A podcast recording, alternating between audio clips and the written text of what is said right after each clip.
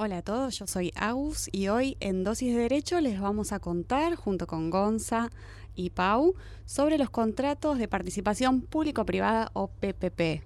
Vamos a pensar si son contratos administrativos, cuál es su naturaleza jurídica, cuáles son los puntos polémicos de este, de este contrato PPP y por qué podemos decir que son modelos para armar. Si te querés enterar, escucha este podcast.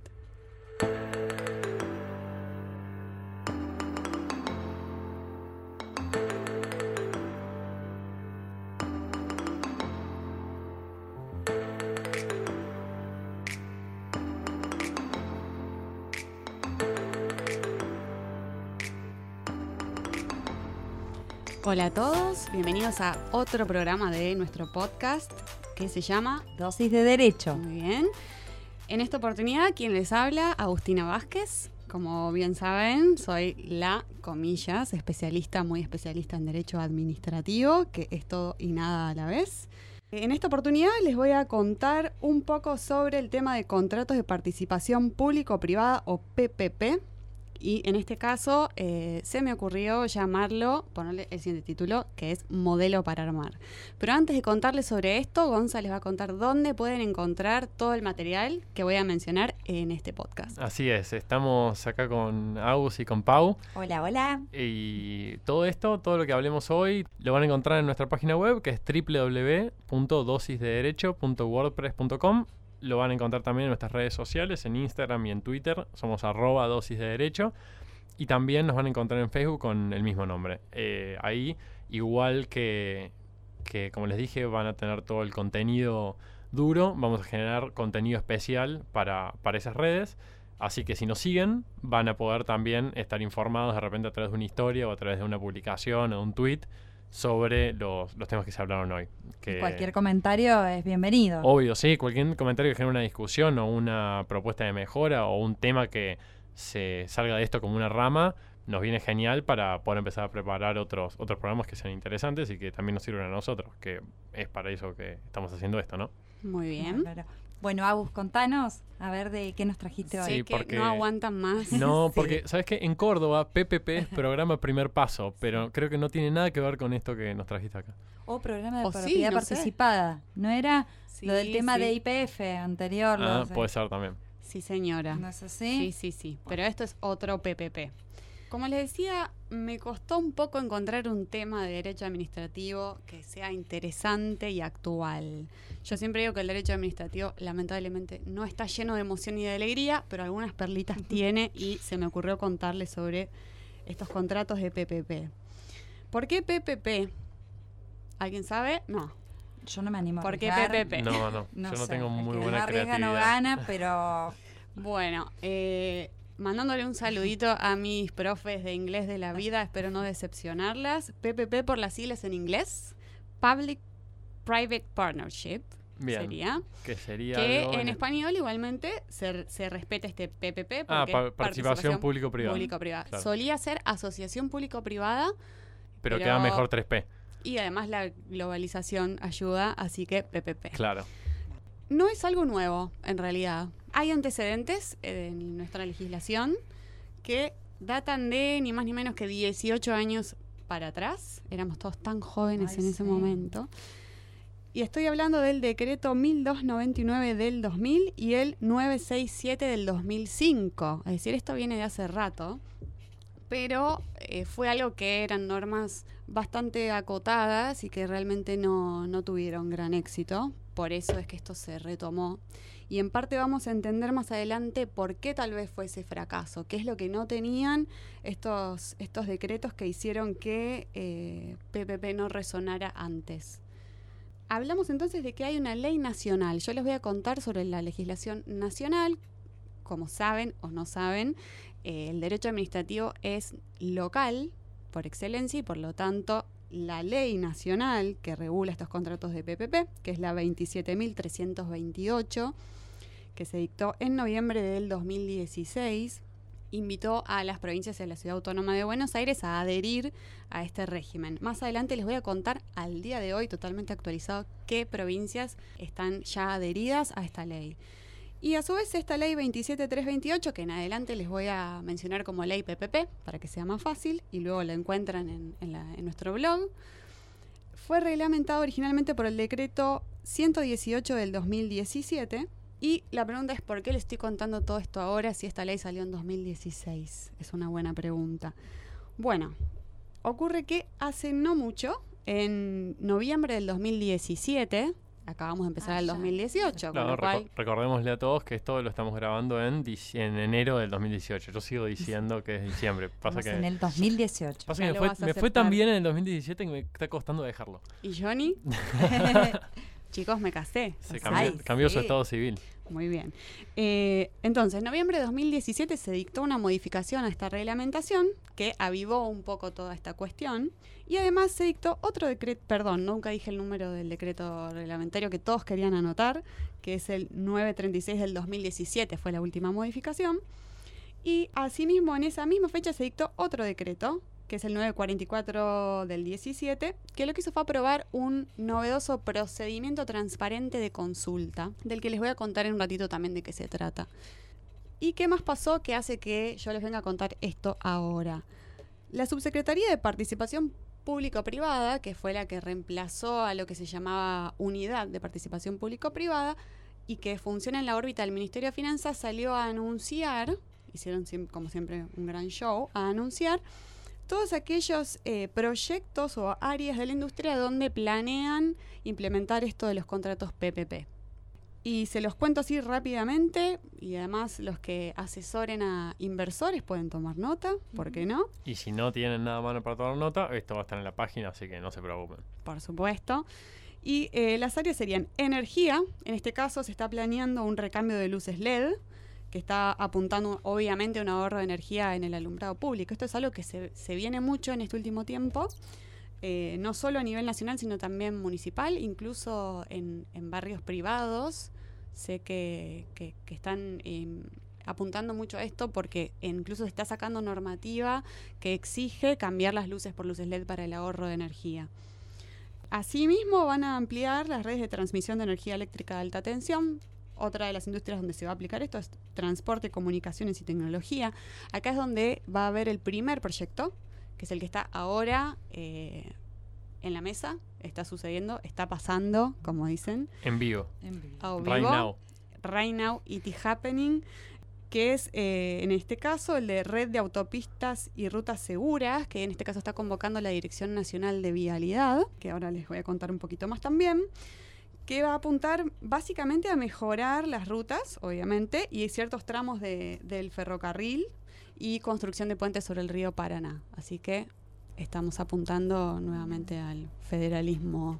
Me parece bárbaro. Iba a hacer un comentario respecto de las rutas y la cuestión de vialidad y bueno, me ganaste de mano.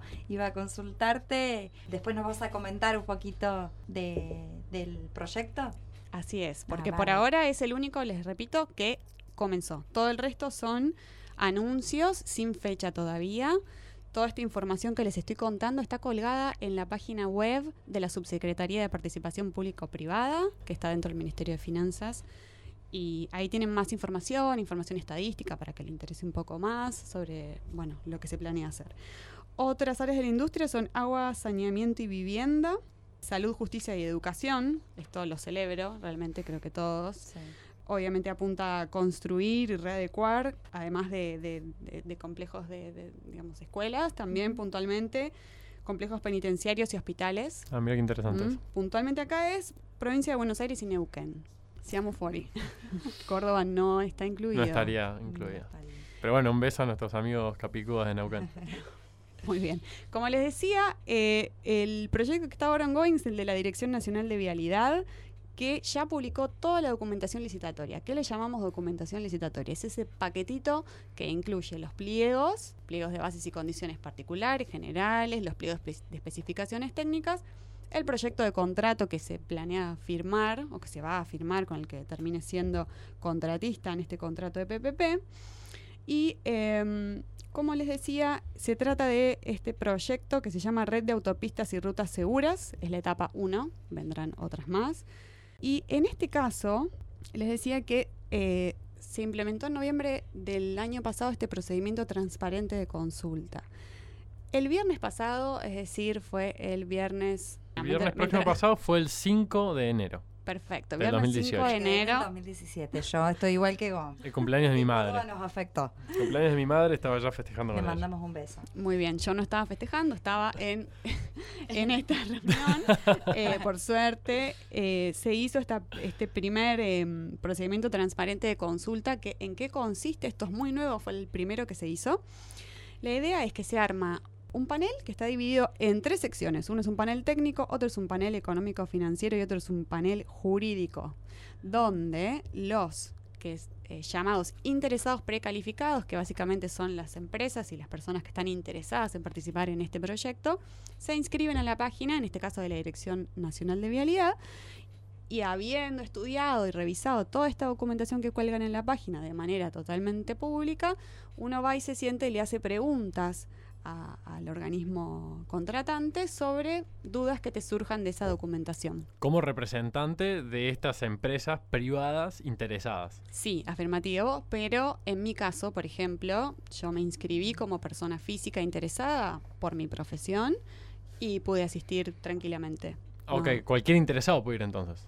En principio, cualquier interesado se puede inscribir en la página cuando, cuando se convoca este procedimiento y puede presenciar y hacer consultas respecto de, la documentación licitatoria.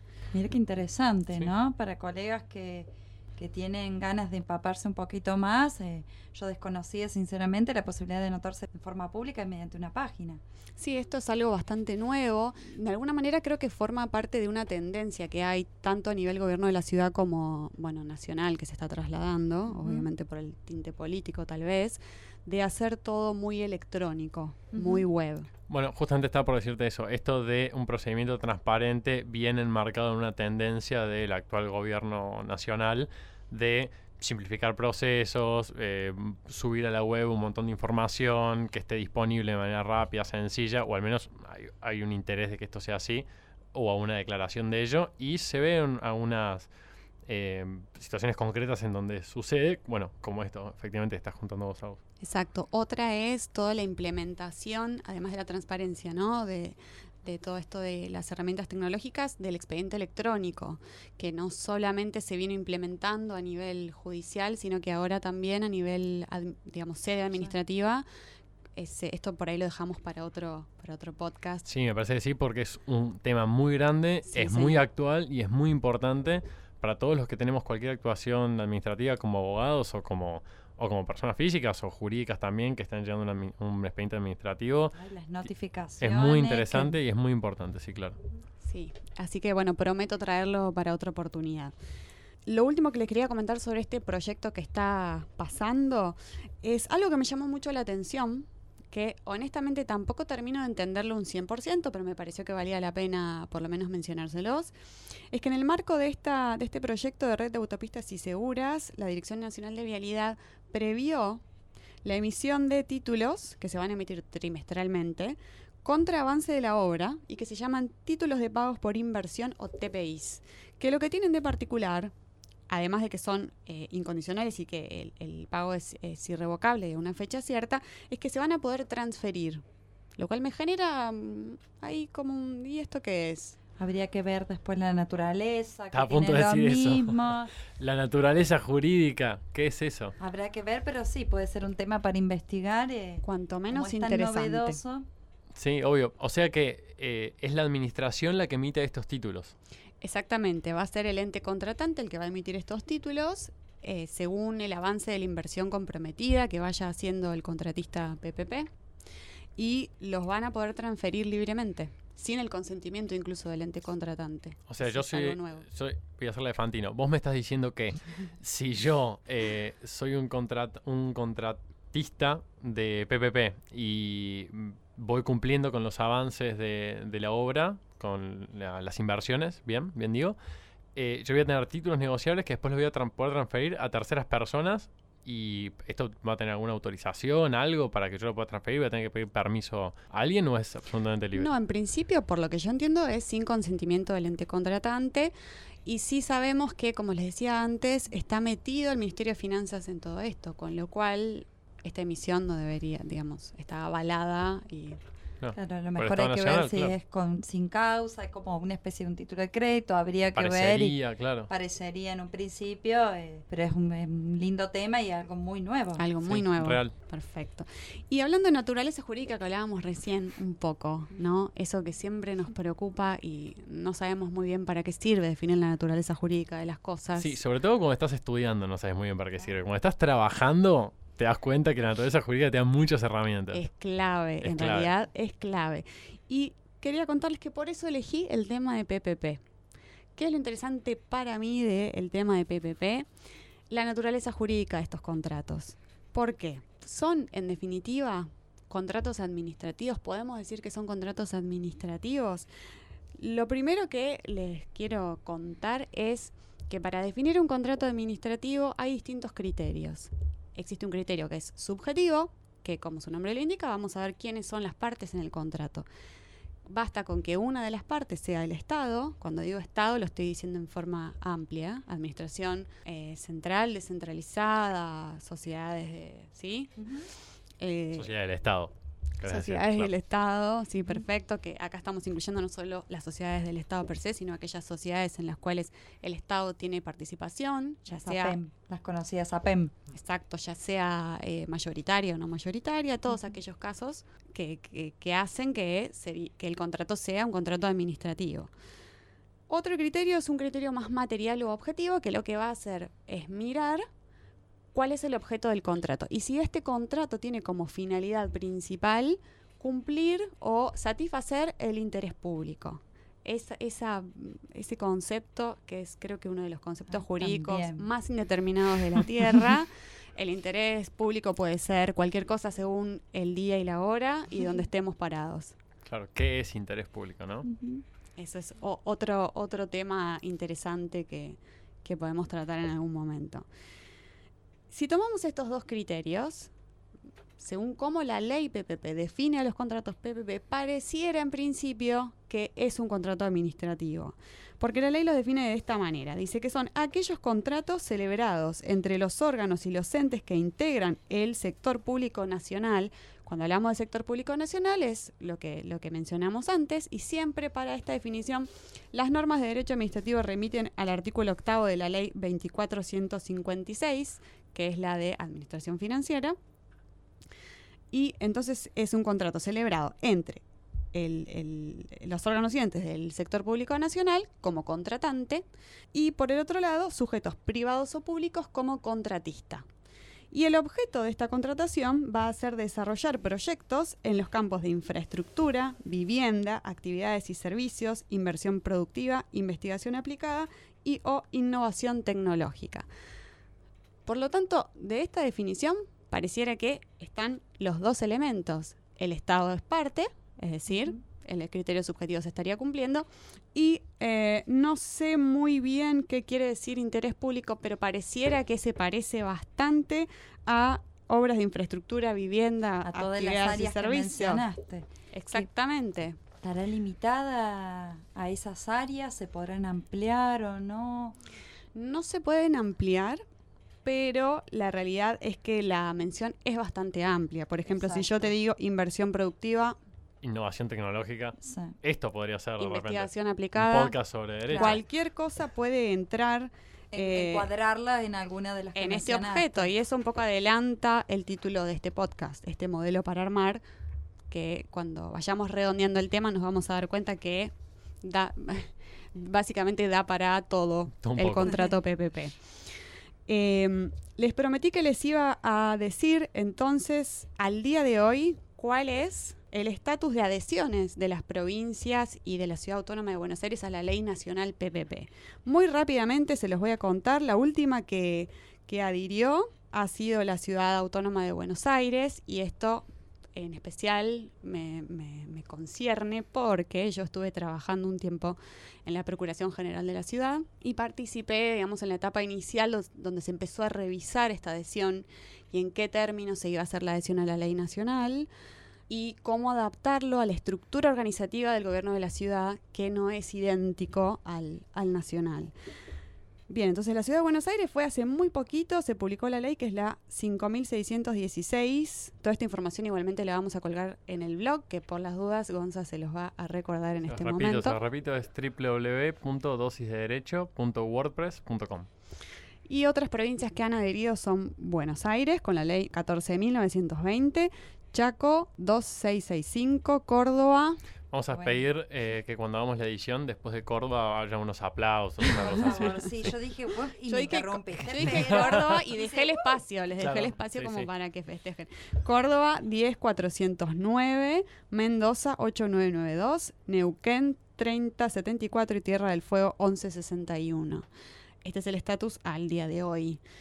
¿Cuál es la idea entonces de estos contratos PPP? Antes de pasar a esta discusión sobre poco más sobre la naturaleza jurídica y qué es lo que tienen de polémicos estos contratos PPP.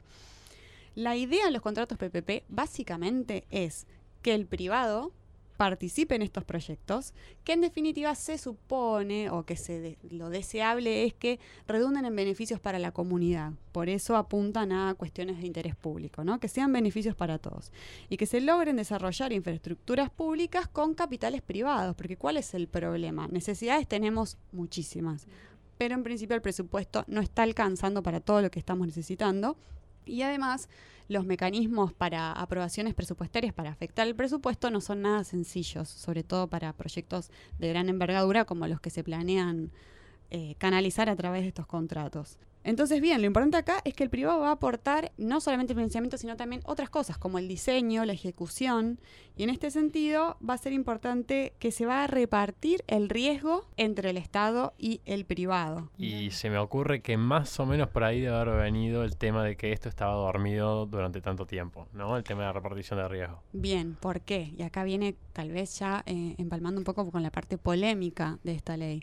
Para lograr que vengan los inversores, esta ley lo que hace es desarmar al, Estado en gran parte de sus defensas históricas, de sus armas históricas en los contratos, que es, lo que llamamos eh, facultades exorbitantes de la administración, exorbitantes sin H. Esto se lo dedico al doctor Marcer, que nos insistió en las clases con este tema.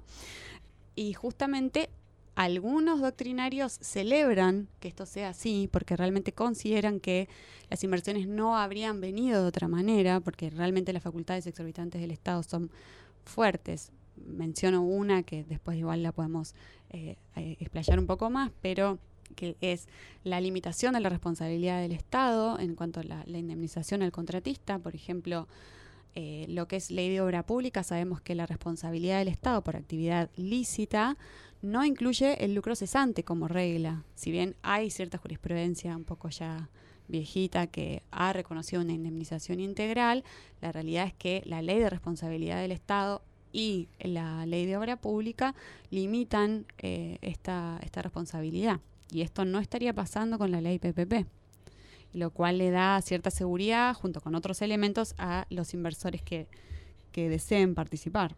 Ahora bien, no los voy a aburrir con un decálogo de todo lo que la ley contiene, ni de los procesos que esta ley contiene, pero sí les voy a decir algunas cosas que creo que vale la pena mencionar y que, recuerden para cuando sigamos hablando de este tema. En primer lugar, como dijimos antes, se quiere repartir el riesgo, pero el contratista puede ser tanto un privado como un público, como un, un ente público. Con lo cual, en este caso, y esto es una pregunta un poco en voz alta, cómo se reparte el riesgo si ambas partes son públicas, en el caso. Es como una inception de, organismos públicos, ¿no? Exacto. Y ahí dónde está el, aporte privado, si la, si la otra parte es una sociedad eh, de participación estatal mayoritaria, por ejemplo, ¿qué colaboración hay? O sea, es una colaboración Estado-Estado. Pareciera que en ese caso la esencia misma del contrato PPP se estaría dejando de lado esto un poco para que quede ahí dando O al menos se estarían como borrando algunos límites, ¿no? Como que empezaría a estar más difuso. Un ejemplo, si una SAPEM tiene un 51% de participación estatal, más la, el Estado contratista, si es, estamos hablando de más de del 50% al cargo del Estado. ¿De dónde sale la plata? Queremos saber, en definitiva. ¿de una forma sutil, pero... Exactamente. Bueno, esto queda como un interrogante. Claro, es muy interesante eso, obvio. Eh, otra de las cosas a mencionar es que el plazo de estos contratos va a ser de hasta 35 años, ¿sí? Son eh, inversiones a largo plazo. Y estos 35 años van a incluir las prórrogas. Y a diferencia de lo que pasa generalmente como regla con los contratos administrativos, la prórroga viene sí o sí, es decir, tiene que estar prevista la posibilidad de prórroga en estos contratos. Eh, por otra parte, se prevé en esta ley PPP que se puede canalizar a través de una SPV, que es la sociedad de propósito específico, o fideicomisos o creación de una sociedad anónima de participación estatal. O sea, se da muchas posibilidades para armar la estructura que va a rodear el contrato PPP. En cuanto a los aportes, ¿qué recibe el contratista PPP?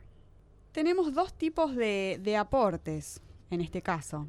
Una, una contraprestación que va a ser pública, es decir, en este caso paga el Estado, y otra opción es una contraprestación que le llaman contraprestación por uso. Esta contraprestación no la paga el Estado directamente, sino los usuarios o terceros. El ejemplo que se me ocurre, número uno, es el peaje.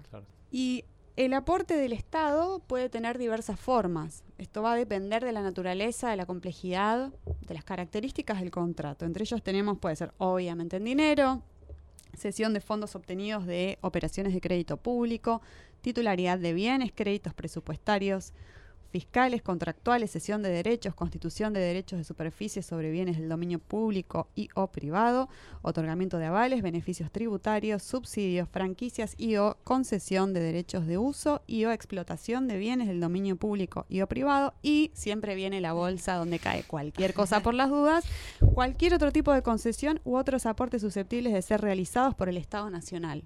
¿Quedó algo afuera? Chao, nada. Perfecto. Además, por el decreto reglamentario que les mencioné al principio, directamente se declaró a todos los proyectos que se canalicen a través de PPP como de interés nacional. No sabemos bien qué va a ser cada uno de estos, pero todos ya son de interés nacional por las dudas. Y ahora sí, habiéndoles mencionado estas características generales del contrato PPP, vuelvo a la discusión sobre la naturaleza jurídica y por qué tiene ciertas cuestiones polémicas este contrato de PPP. Ya dijimos que es un contrato administrativo, por lo que explicamos antes, porque el Estado es parte y porque aparentemente el objeto tiende a eh, una finalidad de interés público. ¿Cuál es la consecuencia? Y esto hablábamos al principio, Gonza, de la utilidad de saber la naturaleza jurídica de, por ejemplo, este contrato. Lo que nos va a permitir es determinar cuál es el régimen legal aplicable, a, cuál, a qué régimen tengo que ir para resolver cualquier cosa que surja o cualquier duda que surja de ese contrato. Claro, justamente si vos a mí me decís de qué sirve la naturaleza jurídica en un contrato es y sirve para atacarlo o defenderlo. Para saber cómo lo atacás o cómo lo defendes. Claro. El propio contrato lo establece o la ley me obliga ya directamente a hacer una mención de la normativa o no. No, acá en realidad Ahora vamos a ver un poco cuál es la normativa que la ley PPP dice que se va a aplicar o que no se va a aplicar. Pero la importancia es, si yo sé que algo es un contrato administrativo, y esto es algo que, que nos machacan bastante, yo sé que hay ciertas prerrogativas del Estado que van a estar presentes. Le llaman prerrogativas implícitas, incluso. Es yo, aunque no le pongan el contrato, yo sé que el Estado puede, y ahí viene todo un abanico de cosas que el Estado puede hacer el Estado puede ejercer su ius variandi, que es modificar en más o en menos el 20% el contrato. El Estado puede rescindir el contrato unilateralmente por oportunidad, mérito y conveniencia, que además recordemos que es algo en lo cual los jueces en principio no se van a meter sobre la oportunidad, mérito y conveniencia de, de los actos de la administración por la división de poderes y la historia que ya conocemos hace tiempo. Entonces, si yo digo que el contrato PPP es un contrato administrativo, yo pensaría que el Estado va a tener estas armas, va a tener estas facultades exorbitantes, exorbitantes respecto del derecho privado. Facultades que en un contrato entre privados serían impensadas. Exacto, exacto.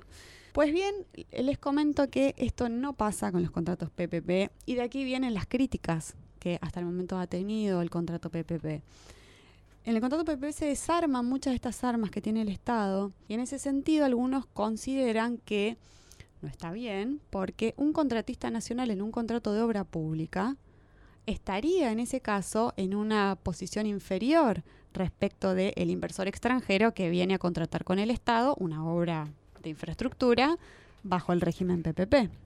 Perdón, discúlpame, pero un inversionista nacional también podría hacer un contrato PPP. ¿O no? ¿O es solo para extranjeros? No, no es solo para ah, extranjeros. Sería un privado. También, digamos, de la misma manera, ese privado que tiene un contrato de obra pública estaría en, una situación desmejorada respecto de un PPP privado también para otra obra de infraestructura. Bien, eso es un poco lo que le contestan los veterinarios a los que sostienen esta desigualdad. Como siempre en derecho se pueden defender los dos lados un poquito, por suerte, por eso tenemos trabajo. Pero bueno, esas son las críticas que, se hacen. Entre estas cosas entonces yo les voy a contar un poco por qué eh, o, cuáles cosas, perdón, este contrato PPP va a mantener respecto de lo que es un contrato administrativo común y silvestre y qué cosas va a dejar de lado. Entre las cosas que va a mantener, como una, entre comillas, curiosidad, es la licitación o concurso público siempre, no importa el monto, no importa si es una contratación que se haga entre dos órganos del Estado, que dijimos que puede ser público-público, no existe la posibilidad de una contratación directa. La contratación directa, recordemos que es una excepción, o debería ser la excepción, y se da en casos, por ejemplo, de urgencia, emergencia, especialidad. Acá no existe, o sea, sí o sí tenemos que ir a licitación o concurso público. O sea que es más estricto incluso que el decreto 1023 del 2001, que es el que regula las contrataciones eh, públicas, digamos, de la Administración Nacional. Eso por un lado. Por otro lado, el Estado mantiene, el Estado contratante mantiene sus facultades amplias de inspección y control, o sea, no suelta tanto las riendas y en este sentido es algo que tienen en común con los contratos administrativos, digamos, que no están en este régimen. Asimismo, la AGN, la Auditoría General de la Nación, va a auditar anualmente estos contratos, va a fijarse, o sea, incluir en sus auditorías cuáles contratos PPP están, vigentes, y cuál es el grado de ejecución de esos contratos, cuál ha sido el resultado de esos contratos. Asimismo, la ley PPP prevé eh, las típicas incompatibilidades para contratar esas que siempre están en, bueno, obviamente en la normativa del 2023, pero también se incluyen en los, en los pliegos eh, de bases y condiciones generalmente. Por otra parte, tiene también la ley PPP las exigencias que tienen que ver con proteger la industria nacional, pidiendo la participación, o digamos, de contratar en cierta medida con las industria nacional, o sea, todo lo que es ley de compre, trabajo argentino, que es la 25551, se va a estar aplicando en el contrato PPP. Lo cual de alguna manera podemos decir que equipara la balanza si estamos hablando de inversor extranjero, todo este fantasma que hay alrededor de estos contratos. Por otra parte, les mencioné antes el Ius Variandi, que es una de las herramientas, estas facultades exorbitantes más fuertes del Estado en los contratos administrativos. Acá el Ius Variandi sí se va a mantener, pero hay alguna diferencia que me parece que no es menor. El Estado va a tener la facultad de eh, rescindir, perdón, de establecer unilateralmente modificaciones al contrato, solamente en lo referente a la ejecución de este proyecto.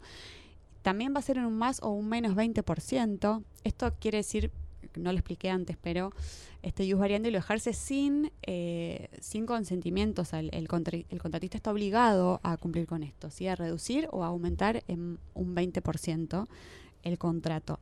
Pero lo que dice la ley PPP es que, eh, esto textualmente dice que va a tener que compensar adecuadamente esta alteración, preservando el equilibrio económico-financiero original del contrato y las posibilidades y condiciones de financiamiento pareciera que mantiene esa posibilidad del use variandi, pero compensa, como que habría una justamente una compensación para no, tan, que no exista tanto desequilibrio entre las partes. Exactamente, sí. La novedad me parece que en este punto sería no tanto en el más 20%, porque obviamente siempre en ese más 20% se le paga al contratista, supongamos que está comprando lápices, ese 20% más de lápices se le paga obviamente al precio pactado pero ¿qué pasa con el menos 20%?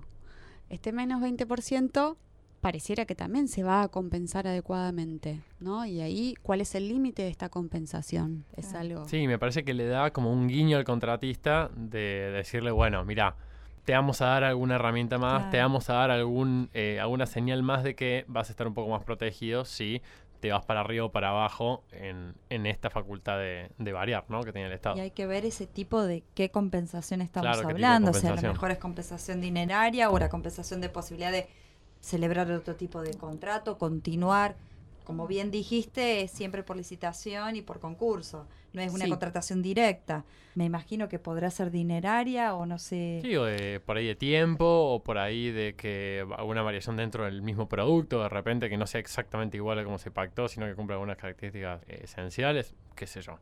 Sí, en principio no podría ser, si hablamos de producto, no podría ser un producto distinto, porque ahí se estaría modificando lo que hablábamos de la documentación licitatoria y eso afectaría el principio de, igualdad y de concurrencia con los otros oferentes que quedaron en el camino.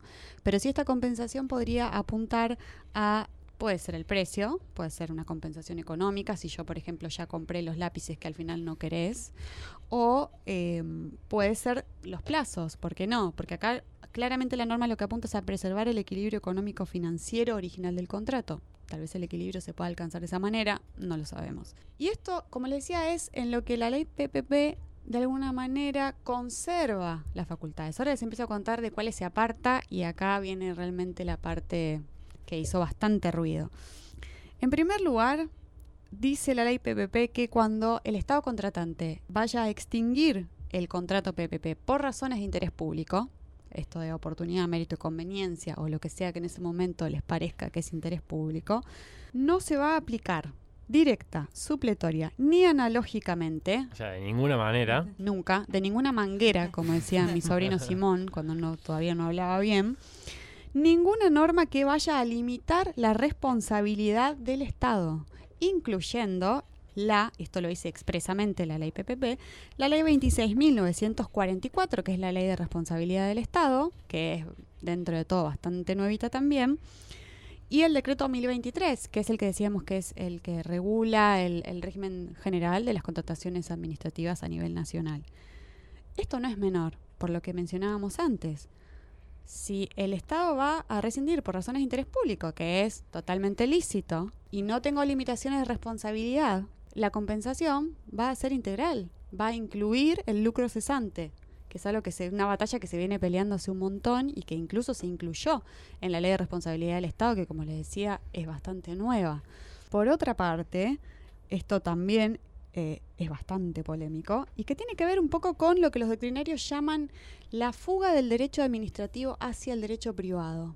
Y tiene que ver con que la ley PPP dice que el Código Civil y Comercial se va a aplicar supletoriamente, cuando en realidad la tendencia, la última tendencia que nosotros supimos es que el derecho administrativo se quería separar del el derecho privado lo más posible. Claro, de hecho la aplicación del, derecho privado era por vía analógica de segundo grado. Exactamente.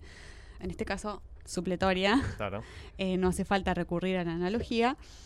Y no se va a aplicar nunca, en ningún supuesto, la ley de obras públicas, que es la 13064, ni la ley de concesión de obra pública, que es la 17520. Pero tampoco, y acá voy a escuchar a la especialista en derecho comercial, tampoco el artículo 765 del Código Civil y Comercial, que es el que dice que si se pactó una obligación en moneda extranjera, dólares, es lo primero que pensamos en la cabeza, voy a poder cancelar esa obligación en pesos. Toma para vos toma para vos. En este caso, no va a jugar este, esta norma. El que quiero ver los primeros casos que ahí creo que vamos a tener tanto el comercialista, el administrativista, vamos a tener bastante para para trabajar porque creo que bueno cuando empiecen los primeros casos y se me ocurre eh, lo que se me viene a la cabeza es el que tenía dólares recibirá pesos no y querés más quieren más todavía más Tampoco se van a aplicar los artículos 7 y 10 de la ley 23928, que estos son los que prohíben la indexación. Es la prohibición de actualización monetaria, indexación por precios, variación de costos o repotenciación de deudas por cualquier causa. Ah, nos fuimos al pasto totalmente. O sea, querían garantías, señores inversores extranjeros, acá están, todo lo que quieran, se los damos, básicamente. Directamente. Directamente. Em, otra cosa que cambia con la ley PPP es, una regla, es la regla de poder ceder total o parcialmente eh, el contrato, ¿sí? Eh, siempre que el tercero al que le estoy cediendo reúna similares requisitos y que haya pasado por lo menos un 20% del plazo original o de la inversión comprometida, lo que ocurra primero. Qué complicado el tema de una sesión, porque se me viene a, la mente la posibilidad de que una de las sociedades concurse, licite, lo obtenga y esté entongada, por así decirlo, con otra sociedad. ¿Estás hablando de corrupción? Eh, sociedades entre controlada, controlante. Muy bien. Estoy diciendo cuántos, cuántas sociedades hay que se utilizan de, como simuladas y hay una sociedad que participa realmente, controla a la otra. Entonces tenemos dos sociedades que una puede ser la que concursa y la otra es la verdadera que, que luego recibe bueno, hablando de eso, en el proyecto que les comenté al principio de la Dirección Nacional de Vialidad se utiliza, si mal no recuerdo, la figura del accionista estratégico. Se le exige que este, este, este, accionista estratégico, que supongo que tiene que ver con la experiencia en el área y, y el capital, esté por lo menos durante el 20% de la ejecución del contrato. Recién ahí va a poder ceder. tiene que ver con esto, pero además le pone nombre y apellido, que es. Y obviamente me imagino que esa sesión tiene que tener la aprobación de por parte de la otra parte. del Estado, en principio, sí, obviamente, tiene que requerir esta aprobación, pero lo importante es que acá la regla la está poniendo la ley. O sea, en principio, tiene que existir la posibilidad de ceder.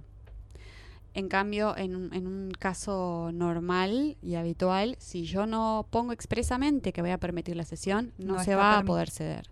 Y esto tiene que ver mucho con, y además cuando se pone siempre se pide la aprobación, porque esto tiene que ver mucho con lo que dijimos antes de el principio de igualdad, el principio de concurrencia entre los oferentes. Si yo me presenté con una empresa que tenía mil antecedentes en, en construcción de hospitales, y al día siguiente me doy vuelta y, se va eh, y se lo dejo a Gonza que no tiene idea cómo construir un hospital. Pero tengo mucha voluntad. Muchísima voluntad, pero ahí eh, algunos pegarían el grito en el cielo. ¿Alguna garantía? ¿Se pedirá algo? Además de esa simple sesión. Es un tema, es... Eh, no está prevista la garantía, al menos no, no en la legislación. Porque qué seguridad también tendría... Bueno, creo que tiene suficiente garantía ¿Ambas partes pueden cederlo? Me pregunto, o solamente ese. Y no, no, Solamente el contratista. contratista. Lo que sería el contratista. No, porque el Estado, me refiero al Estado porque puede ser de un, de una, de un Estado a una SAPEM o de un, de un área. Bien, sería el, el, el, ente o el órgano estatal que sea contratista, o sea, que esté, claro. Eh, sea responsable de la ejecución de, en este caso, la obra o, del proyecto que se trate. Y además también la regla va a ser que se va a poder subcontratar, o sea que se va a tener que incluir la posibilidad de subcontratación, siempre con la aprobación, por supuesto. Em, y además, esto también es algo distinto, el contratista PPP, que es el responsable de la ejecución del proyecto, puede no coincidir con la empresa ejecutante. O sea, yo soy la empresa contratista, me yo gano esta licitación, voy a hacer la que voy a ejecutar esta obra, pero yo ya te aviso que la empresa ejecutante va a ser Gonza SRL, que es el que me va a hacer el, trabajo. básicamente. El trabajador. Muy bien. Por otra parte, y esto también tiene que ver un poco con, en general, con, con estas aplicaciones del derecho civil que se han hecho al, al resto de las ramas. Cualquiera de las partes en este contrato, y acá sí, tanto contratante como contratista, van a poder suspender la ejecución del contrato por incumplimiento de la otra parte. Es lo que... La exceptio no Exacto, la, la vieja y conocida exceptio, que en derecho administrativo estuvo muy, muy discutida su, su aplicación por parte del contratista, por supuesto. El contratista no podía suspender su, la ejecución de la obra porque el Estado no le haya pagado, por ejemplo, porque le debiera el pago contra certificados de obra. Y por ese lado... Eh, se contempla esta posibilidad. Se contempla esta posibilidad. Otra ¿Cuál es el fallo famoso sobre esto en derecho administrativo? Era de unos caños. No recuerdo. típico caso, bueno. No, Yo no, me animo a arriesgar. No se me viene a la cabeza. Era, me acuerdo que eran unos caños. Eh, bueno, y para ir lo podemos poner en el blog. Lo vamos a buscar y lo vamos a poner en el blog. Sí, Prometemos. Gonzalo va a buscar. Personalmente, por haberme metido. Él es responsable y le extendemos la responsabilidad. Bien, y rápidamente los otros puntos así novedosos de la ley PPP para estos contratos PPP es que se prevé la solución de controversias remitiendo al arbitraje Esto es ah, algo nuevo. Medio de solución de conflicto. Bien, Están En, boga ahora.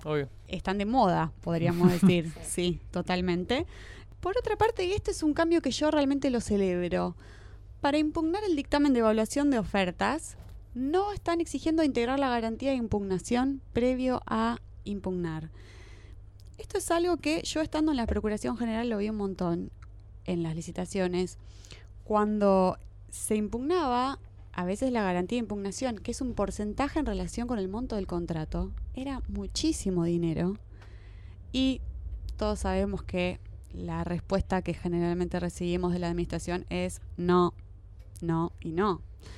Entonces realmente los contratistas lo que hacían era presentar la impugnación sin integrar la garantía y esto le daba a la administración la respuesta fácil de te lo deniego porque vos no integraste la garantía.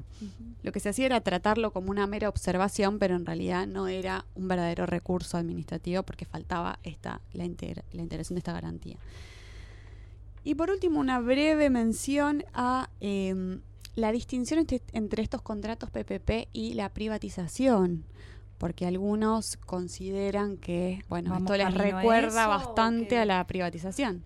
Estaba a punto de decirte eso, exactamente. Que, esa mala palabra. privatización. esto, sí. Sí, sí, señor. Es, lo que aparece en la cabeza cuando empezamos a entender de qué se trata eh, eh, este, este modelo para armar. Hay algunas cosas que lo distinguen de la privatización y que claramente nos hacen ver que no lo es, o al menos no lo sería en principio. Eh, en los contratos PPP es el Estado el que va a mantener la responsabilidad de prestar el servicio o de desarrollar la actividad, cuando en la privatización es responsabilidad del sector privado. ¿sí? El Estado, digamos, se desprende de esta responsabilidad y la encomienda al privado. Por otra parte, en los contratos de PPP los bienes van a quedar en propiedad del Estado, como regla esto siempre, ¿no? Van a quedar en propiedad del Estado o van a revertir al Estado, es decir, vuelven al dominio del Estado cuando termine el contrato. Y los costos del servicio se van a fijar específicamente en el contrato, no se deja a que lo fije el privado, como en el caso de las privatizaciones, que sí lo fijaba el privado y el Estado tenía un rol regulador, o sea, tenía esta facultad de control sobre los precios y sobre las tarifas, pero que es otra cosa. Esas son, digamos, las eh, diferencias que se me ocurren de momento, pero Suena a privatización, pero no sería una privatización. Hay que ver después cómo funciona en la práctica, ¿no? Exactamente. Tenemos uno solo eh, funcionando actualmente o en vía de ejecución. y son plazo de hasta cinco o seis eh, provincias que se adhirieron. Tampoco es que, que cuentan con la adhesión total. Es muy nuevo. Realmente es muy nuevo. Promete. Cuando yo estuve en esta reunión que les comentaba en la Dirección Nacional de Vialidad, en los paneles de este procedimiento transparente, nos comentaron desde el Ministerio de Finanzas que hay por lo menos más de 100 empresas que están interesadas realmente en participar, lo cual esto es bueno porque en definitiva son obras de infraestructura que si sucede nos quedan para todos. Público, muy bien. Gracias, Redondeando un poco este, este podcast, como dijimos, el contrato PPP nos ofrece muchas posibilidades. Mm, un contrato PPP no va a ser igual a otro contrato PPP, básicamente me da un poco la sensación de una caja de Pandora. Yo abro la caja de Pandora y puede salir cualquier cosa o también se me ocurre un poco pensar en la, masa con la que juegan mis sobrinos, que viene con moldecitos y puedo armar. Los, tengo los moldecitos, ojo, no puedo inventar un moldecito, pero la masa me permite moldearlo según lo que más convenga al proyecto que se quiera desarrollar. Y por eso dijimos que es un poco un modelo para armar. Sí, es un contrato administrativo, pero no es eh, lo que podríamos decir que un contrato administrativo nominado y típico, como quizás es el contrato de obra pública, el contrato de concesión, el contrato de suministro. Cuando a mí me dicen contrato de obra pública, yo ya me imagino que va a haber adentro ese contrato. Cuando yo le digo contrato PPP, no lo sabe. Hay que ver. no se sabe, puede haber muchas posibilidades, desde los sujetos, que pueden ser eh, público-privado, público-público, puede haber o no un fideicomiso involucrado, puede haber una, una SPV, digamos, y así podríamos seguir, y los objetos son muy amplios, los objetos que se pueden canalizar a todos estos contratos, y por eso, eh, junto con la doctrina española, se me ocurrió ponerle modelo para armar, porque realmente eso es el contrato PPP.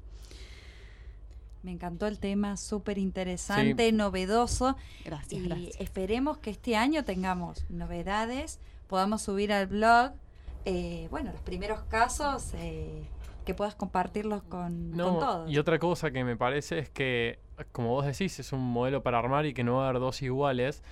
Todo lo que acabas de contar me parece que es lo que hay que tener en claro para ir a meterse adentro de un PPP. ¿De acuerdo? Lo que hay que tener en claro para meterse en un PPP que no sabemos qué va a haber ahí adentro es esto que, nos acaba de contar Agus. Porque lo demás es, bueno, ver cuáles de las opciones de la, de la palestra es la que efectivamente está sucediendo ahí. Exactamente. Y como dijimos antes, es algo muy nuevo, es todavía un work in progress que veremos para dónde, para dónde dispara y cómo resulta. Pero en principio me parece que es un buen paso y un avance en, las contrataciones administrativas. y arrancar el año informado, ¿no? Obvio, esperemos que, tema fresquito. Esperemos que resulte bien. Así que me encantó. Gracias, Aus. Muy bien, gracias a ustedes. Bueno, les mandamos un beso a todos. Esto va a estar en la página, como siempre, www.dosisdederecho.wordpress.com y también lo van a poder eh, ver en las redes sociales, en arroba dosis de derecho, tanto en Instagram como en Twitter y en Facebook.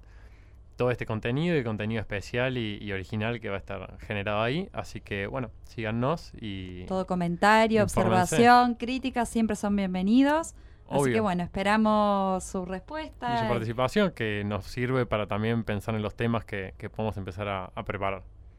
Les mandamos un beso grande y bueno, nos vemos en el próximo encuentro para nuevos temas. Besito, besito. Adiós.